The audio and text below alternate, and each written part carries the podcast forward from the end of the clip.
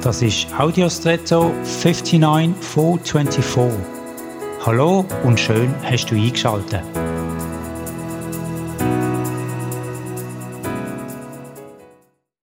Als ich davon erfahren habe, dass bei den Juden der neue Tag am Vorabend anfängt, hat mich das zuerst irritiert. Dann habe ich es zur Kenntnis genommen.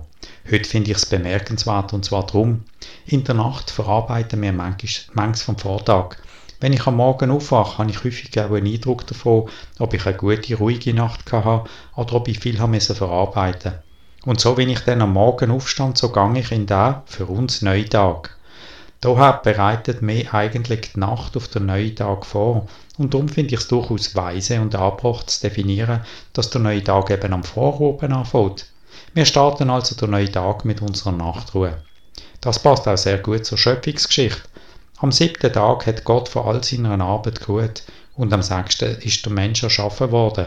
Das bedeutet, der erste neue Tag für einen Mensch ist ein Ruhetag gewesen. Die Woche hat mit der Ruhe angefangen, der neue Tag mit der Nacht. Ich finde es entspannend, das zu wissen. Und jetzt wünsche ich dir einen außergewöhnlichen Tag.